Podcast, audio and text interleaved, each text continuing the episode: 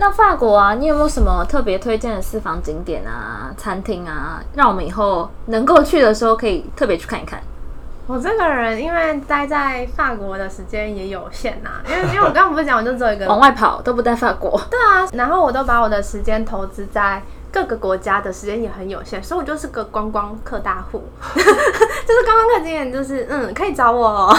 就是我就是今年都个去了。就是一个布洛克观光文集中体的概念，对，就是可以找观光客经验，但是大概我去了点巴黎，也就就是那种巴黎铁塔、圣心堂之类的，就大景那点。听说巴黎铁塔，呃，我朋友跟我说，嗯。巴黎铁塔看起来像破铜烂铁，早上有一点像啦，但晚上真的还蛮漂亮，就是黄黄的，有那种黄黄灯光，听起来好很唯美的感觉，就是那种是那种金碧辉煌的灯光，那就会比较高级一点。对，但是我活动有，因为我是在里尔，因为里尔在九月的时候，九月一号有一个二手市集，那个是全欧洲最大的二手市集，就可以看到很多人就是摆出东西来，然后开始在各种卖，你可以找到像是熨斗啊、电锅啊，或者各种衣服啊，而且都很便宜。不然，而且重点是有一些商店，有一些商店就是他们会，就是那时候就把他们的商品摆出来，然后可能打特价，可能他本来卖十欧，然后变五欧。然后重点是我同学在二手市集也被偷了哦，连二手自己也被偷，对啊，他就被偷走，他就被偷了一危险零钱包。对，然后里尔，里尔有一家甜点店还蛮好吃的，叫 Met。M E R T，反正就是一家很好吃的甜点店。嗯，就是我真的觉得法国甜点吃起来真的有比较高级的感觉。对，就是那种层次感。例如说，可能是一个开心果的口味，可是它可能中间法国很喜欢做开心果口味，欧洲都很喜欢对开心果口味。我，去英国的时候，那个巧克力都是开心果口味，我想说，嗯，这里是什么味道？但我根本吃不出来是开心果，我就觉得嗯很好吃。欧洲的甜点还有很多那种肉桂，肉桂我不。行，哦，我也不喜欢肉桂肉桂我不行啊，我后来我刚开始就觉得肉桂没有很可以，但我后来就觉得，嗯，好像蛮爱喜欢肉桂卷的。但我以为欧洲化化，欧洲化。对，欧洲画。哇，这些景点就这些吧。然后哦，可是我可以讲一个，就是巴黎的地铁，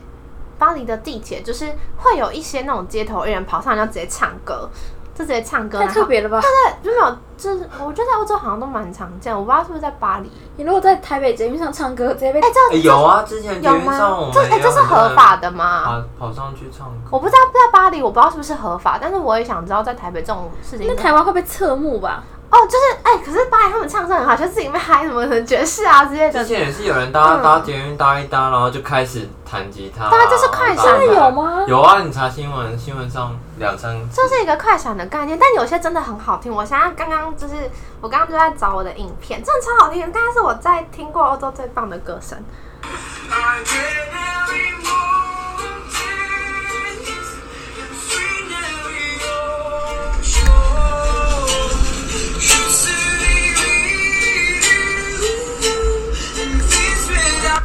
对，就是这个，我就觉得啊，可以耶。很外国人歌声，我就觉得这种，因为这种可能这种曲风，就是我也会喜欢，觉得啊很帅加。上当下的氛围，你是很对对对，开心的。嗯，我就觉得哎。很这你就听那个比较有品味一点，因为我我也我也觉得自然自上男生很帅，嗯，好，大概就这边吧。然后如果说餐厅的话，因为法国美食本来就很有名，就米其林也是从林好多星星，对啊，所以我觉得就不用问我什么有什么景点，有钱的话你随便都好吃。对，只是如果说你以学生预算的话，可以推荐一家叫做 The Fable de la Fontaine，好像是这样念吧。就是有要的话自己留言，我在打我们我再打字回答你，你留言我才回答你。想知道就留言。对，然后你吃一次大概好像三十五欧，那如果你正常吃一次米其林，然后可能要到一百。嗯，哦，反正大家自己乘以三四或三五的概念。对，然后如果说你是参博物馆的话，巴黎就是卢浮宫跟奥赛。对我就是观光客，就是会会听过的，对对对，可是那时候奥赛的时候，因为我很喜欢梵谷，是因为去荷兰的时候，因为荷兰有梵谷博物馆，我就去了之后，我就发现我很喜欢梵谷那种印象派。我从小时候就很喜欢梵谷，他画那个什么星空那个，对那你上次应该跟我们两个一起去，我们有参加那个。对对对，我还跟他去那个梵谷的光影展。我很小很小的时候去看过梵谷展，反正反正我那时候就是要追一个画，就是在龙河上的新野，就是一个放古的画，然后那个是真迹在奥赛美术馆，然后我真的是。这是真的是挤出我最后一个小时去奥赛美术馆快速浏览，然后我就怎么找都找不到，然后我就去问那个博物馆人员，我就说这那幅画在哪里？然后他就跟我说，哦，这幅画现在在美国，他就说就 直接被借出哦。然后我真的是当下，我真的是懊丧，我真的差点要爆泪，就是因为我真的很喜欢梵谷，就是我真的是喜欢梵谷到，就是我去那时候。就是我家人就有来法国找我，然后在南法，因为那时候就是梵谷那时候有在雅尔租黄色房子，嗯，对对，黄色房子那就是在雅尔，我就去雅尔那边去看那个梵谷真的画的地方，然后还有那个疗养院，对我就是因为太喜欢梵谷，就是要去追，去追，对对对，反正梵谷在哪我就要去哪。他追星追他追星的画家概念。对，我反正就是很爱他，然后我就真的是看到龙和上星夜的那个原始场景，嗯，对对对，我没看到画，对，然后哦，因为我在雅安那边比较特别的是，就是因为梵谷真的太有名了，所以他就会把那个画的一个小画，然后放在那边，然后就跟我说梵谷就是看这个。画出来的。对，然后画出来的，然后大家说我看那个咖啡厅，不是还有个很有名的咖啡厅的那个，我就真的是超级喜欢，就看到我就想啊，其他真迹我都看到了，就在荷兰那个，就是只差那个龙河上的星夜，我就啊都没有看到，我真的是，差的真的是要哭了。哎，这也是如果现在再去一次巴黎的话，因为巴黎是个对交学生很友善的，就是你只要持着欧洲的学生证，都打折，不是打折是免费，哦，免费打进去里面看就是是免费。所以如果说我现在不是学生的身份去的话我就要付钱，所以我就会觉得很扼腕。对，然后圣母院也是巴黎的圣母院。就是那时候我刚好去之前，它就被烧毁了。我看那个新闻我记得那个新闻，对，然后我真的是去了前一个月，它才毁的，我就啊，这是我那个很过扼腕的地方，但也不知道它什么时候会修好。哇，就是我就是一个充满扼腕的一个过程。还好还好，至少还有去到饭谷那个小镇，嗯，对啊，然后我哥还很不爽，因为他最后导致他在巴黎的那个时间就完全的被压缩。对对对对对，因为我在南法耗太久，然后那时候刚好在南法的时候，刚好是那么淡季，就是可能早餐厅没有一间餐厅开的那种。因为法国人很注重放假这件事情，所以只要是可能七八月的时候你去南法，如果说本来有五十间餐厅开着好了，大概只剩一两间开着他们。是放什么？是放暑假吗？应该是吧，就是店家会觉得，就是现在这是我的 weekend，就是现在是我的 holiday time，然后就是很多店家都是不开，所以我我去的南发是薰衣草没开，且就是店家也没什么开，但我就是不管，我就是要去，然后我哥就很不爽，可是我还是有就是不认真的排行程，行程是我排这样。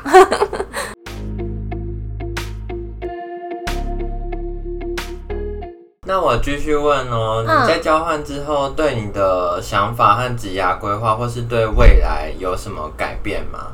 我觉得很大的改变。因为你知你也知道，我刚回来的时候，每天在 IG 都 po 我在思考人生，你有人思还记得吗考了好一阵子，对，我好像就是这整个在思考一个月。除了人这件事情，就最大的感触就是在生活这件事情吧。因为其实我之前在台湾的时候，就是因为我大学我我是台北人，然后我大学也在台北，对，所以我就是一直住在家里。然后你真的去了法国之后，你的生活会多了去超市采买、煮饭，然后或是很多杂事、洗衣服、买，就是很多杂事。可是在，就是在家里的时候，其实很多爸妈都会帮你处理的蛮好。就是比方说，我可能不用在家，我妈会煮好菜，我就只要负责吃，顶多洗碗，就这样。对，然后我会发现我可能因为我都选密集课，八点到十二点回家煮饭，十二点到一点，然后他可能要就要去洗衣服，然后还要烘衣服，还要折衣服，然后大概报告打一打，然后就哦又要煮饭了，然后煮饭完之后再聊个天，哎就要睡觉了，就是你会发现。哎，我的生活好像有多了一种生活的仪式感。然后我那时候就很喜欢 PO 跟大家一起生生活、一起煮饭的感觉。我们就会一起研究，嗯、新食谱啊，有很好吃的，真的好像有很好吃，也有很难吃的。例如说，我那时候好像在试 那个，因为我们本来想要煮红酒炖牛肉，但是但是我有一个同学不吃牛，所以我想说我就来搞红酒炖鸡腿，超难吃。但是我们亲子冻煮的很成功。对生活这件事还蛮有感，而且这也是我觉得对旁边的就是我的朋友，我也会有另外一层认识。我觉得在台湾你在认识你朋友的时候，或者是大学朋友，其实你还是以跟他在嗯、课业上的生活或是报告的讨论，然后你出去玩就是玩两三天而已。可是我那时候是跟我同学住在最好朋友住在一起，所以我们会等于是有点变成二十四小时朝夕相处的感觉。哦我懂，跟一个人二十四小时，对对对对对，就会觉得，嗯，就是我会发现他的一些生活不同上层面的他，不同层面的他，对，可以这样讲。然后，然后重点是他就是一个处女座的人，我是一个射手座的人处女座，射手座，而且我我我前室友去年一整年也是处女座，重点是我跟他住了也是哦，我跟他住了两年，但是我大一就跟他住在一起，大二我们还住在一起，我跟他住了两年，朝我是一相处，年处女座我就受不了了。我很 OK，我跟我室友相处的非常好。其实，嗯，我们因为我们两个真的蛮好的，就是我们真的是那种大学会。可能下课差点要讲下班，下课会一起去吃饭的那种，然后其实也会一起出去玩，然后一起讨论同学八卦。可是我跟他后来真的在生活上，我会有很大的体悟。然后我们其实也会，我们又因为生活的小摩擦而吵架。那时候在我可以讲，就是那时候在东欧之前，我们其实本来三个人要一起出去，然后可是我那时候就是因为生活的小习惯，就是有点到受不了了。例如说，可是通常都是我雷啦，我承认。例如说什么，因为我同学是个生活上很仔细，然后会把，就是不是很拘谨，就是他可以把事情处理得很好，然后很会生活的人。但我就是一个很不会生活的人，就是我就是一个生活很强的人，我就忘东忘西，然后就是做事情可能就少了一个什么东西的人。然后例如说，我直接举个最简单的例子，就是好，可能就是电锅，我说哎、诶为什么这个电子锅不能用啊？他都不理我没，有插插头，对太强，太太强。太强，你要懂我就。太强。我就会，我就会就是没有这种问题，然后他后来就会突然直接骂，就是有点直接骂，或是我觉得菜要，就是我觉得这样切切就可以啊，可是他就坚持就是一定要对半，还是什么，就是要一定要切半圆，我说不能切圆的嘛之类的这种生活上的小事情，然后就会有一点摩擦，然后后来就其实有点到受不了了。对，然后后来我就跟跟他讲说，哎、我真的快要受不了了。只是因为我在家，其实，嗯，就是可能我妈也不会这样对我吧。然后我就说我真的快受不了，我就说我真的受不了，我就跟他跟他讲。然后我还记得他那时候在他他在做他的梅，哎、好像是梅子番茄吧，他在那边 他那边这么慢的做。然后我说我真的受不了，我就说啪就大爆哭，然后就整个傻眼，然后想说发生什么事吗他可能？也觉得没有这么严重的事情，嗯，他他是可以理解，就是哦，对他，因为他后来真的是，他就只会对我凶，他不会对其他人凶，这可能也是一个我就是会介意的点。对啊，就是你为什么对其他人这么好，然后我只要犯一点什么，你就会凶我。可是我觉得他也是因为二十四小时跟我相处他会就受不了那种。嗯但我们后来就是有讲开，然后要怎么样解决。其实我们到现在还是一个非常好的朋友，就是还是会联络。然后他也真的是我，甚至我的第 IG 的第一百篇文，我还特地的打了一封超级有感情的、超级有感情的文，就是打给他，就是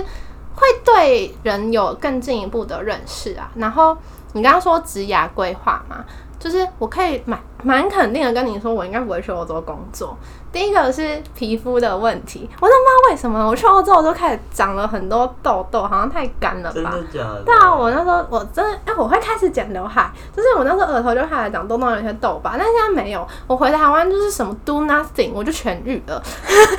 因为我前世有一个女生，她是去荷兰交换，可是她在台湾大过敏，皮肤也会就是状况不好，不稳状，况不好。然后他一过去全好哎、那他就适合去那边生活，对，可是可是我其随便找一个实男朋友吧。嗯，怎么讲啊？我觉得我只能二选一耶。就是我去欧洲的时候皮肤不好，但是我鼻子过敏的问题就是 do nothing 就就完全没有鼻子过敏。但是我回台湾，就是我皮肤好，但是我鼻子超爱过敏，就可能是打喷嚏，我就只能二选一耶。但我还是选鼻子过敏。真的，我会选皮肤好。我会选，就是我我的意思就是选皮肤好，就是我宁可鼻子过敏。对，我们这是一个很很表面的，皮肤好好，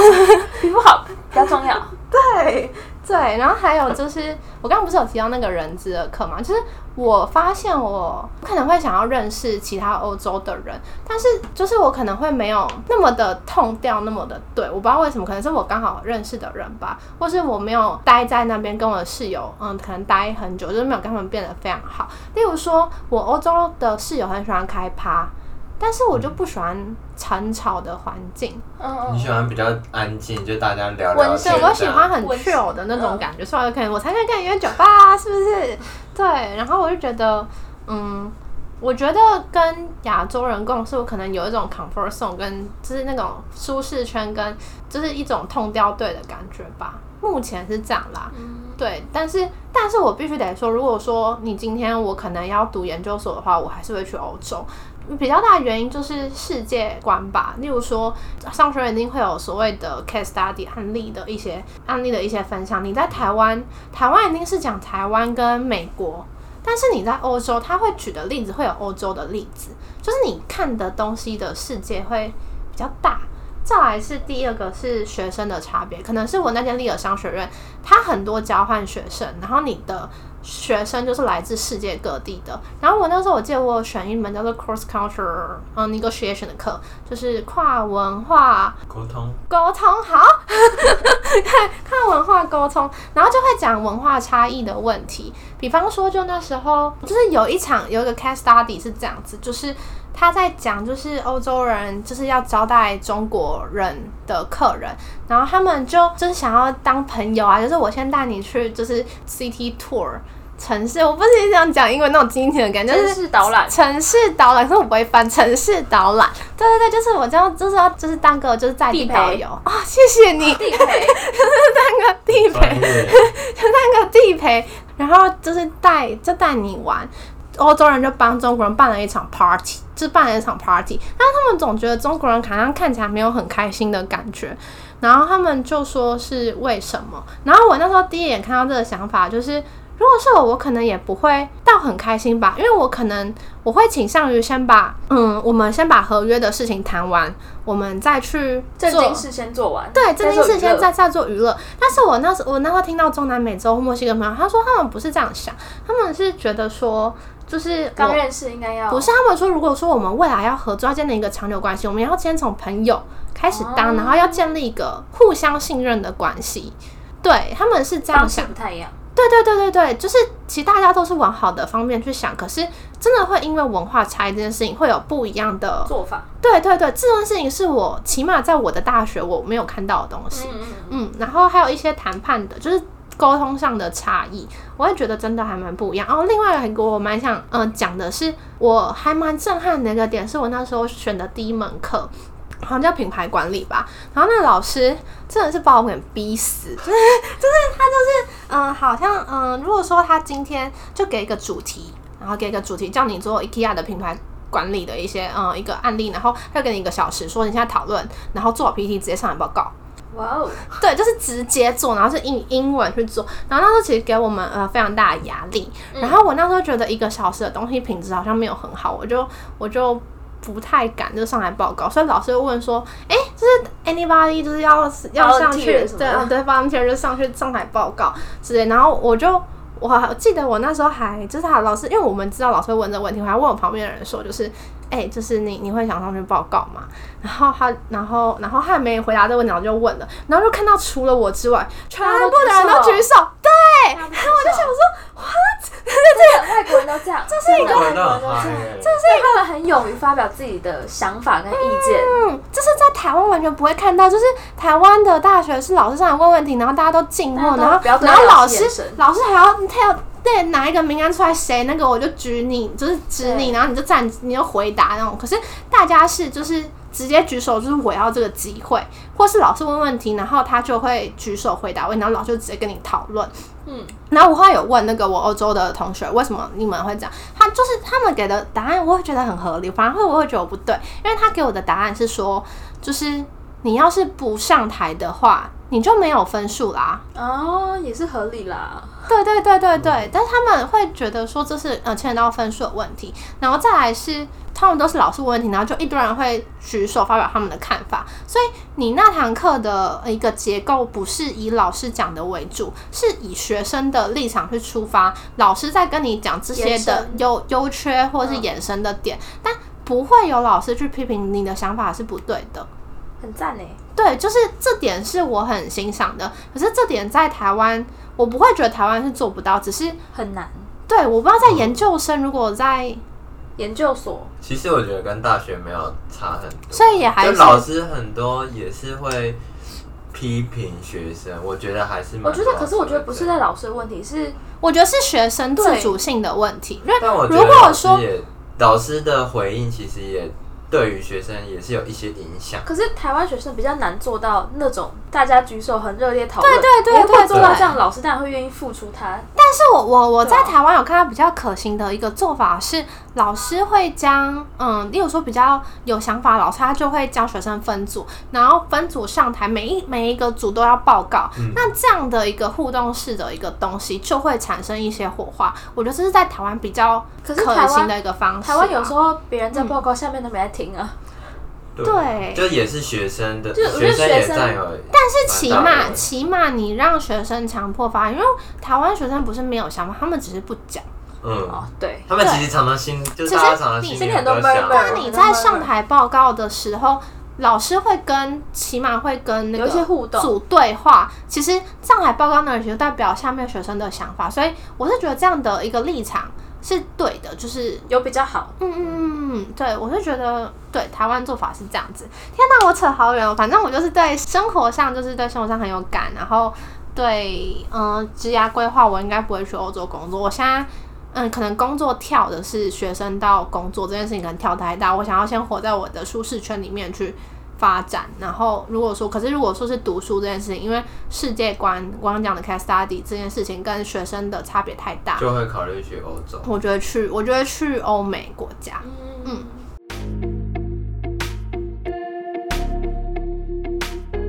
那你在法国都有好好吃早餐吗？哎、我在法国反而有哎、因为我在台湾都是那种都不吃，不是都不吃，就是六日我宁可睡到十二点，就直接忽略早餐这件事情。睡觉睡觉比早餐哎、重这也违背了我们没有人信仰哦。我们说只要起床第一餐就叫做早餐，对不管几点，下午一点也是早餐。哦，对，那我可能就是个没人吃早餐的人吧。因为我起床第一件事情就是刷牙，下一个就是吃。对啦，那跟我们还蛮跟我们蛮像的、啊蛮。像的。但是我在法国，因为我不知道为什么我在法国，就是即便是六日，我都有可能就是九点十点就起床，煮早餐，不是煮早餐就是做早餐，不会有煮这件事情。那你在吃什么？就吃面包，然后抹奶油。我刚刚吃过各各类的面包吧，对，全世界都在吃面包。那谁，对郭正上次也说，哎在日日本也是是吃面面包因为快快速、简单、方便啊。但是我我后来就是因为面包吃腻了，真的是吃腻了，就是面包抹果酱，还没有抹奶，然后我真的太腻对，我了。们 Golden 他都吃一样，然后他吃不腻。对啊，他吃不腻耶。这好远哦。好啦，就是，可是我就是面包吃腻了。对，然后后来我们就开发了蛋饼，后来就是就是很想吃台湾的蛋饼，对，然后就想找类似的，但是我又不会做蛋饼皮，这太难了，我真的不会。就我甚至有认识一个人，瑞士，他会自己做馒头，太强了吧瑞士瑞士人做馒头，不是一个瑞士，在瑞士的台湾人，为什么说瑞士人吃馒头？对，他就会自己做馒头，那也太太厉害了吧！我真的不会欸、然后我就在那个后来就是在法国超市找到那个 taco，就是所谓的墨西哥饼皮，就是你可以想它想象成比较厚一点的饼皮。中药饼饼皮，应该不是，应该是比较有嚼劲。然后好烦哦、你就去吃墨西哥餐厅就好了。搜寻 Google 直接搜寻，对嘛，这跟我那么方便，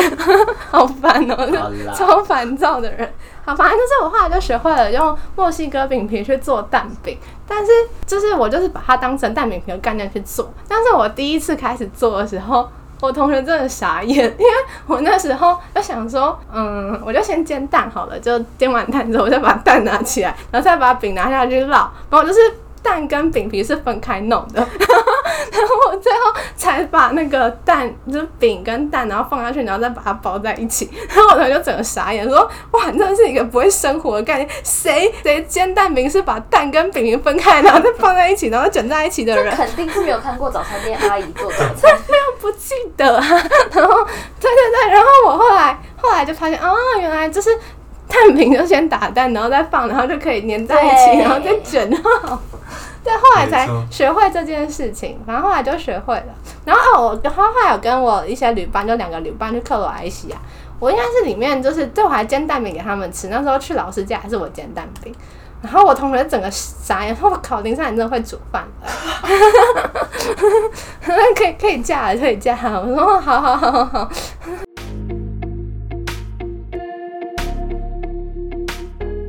这次真的很谢谢 Ellie 特地来跟我们分享她去欧洲交换的大小事。如果大家对于法国交换的生活还有任何的问题，或是对于 Ellie 这个人有兴趣，都可以留言给我们 Sleeping。好，我会，怎么那么尬？我会好好的回大家问题的，我会努力挤进我的脑袋。同一时间继续收听 Sleeping 自然醒，拜拜拜。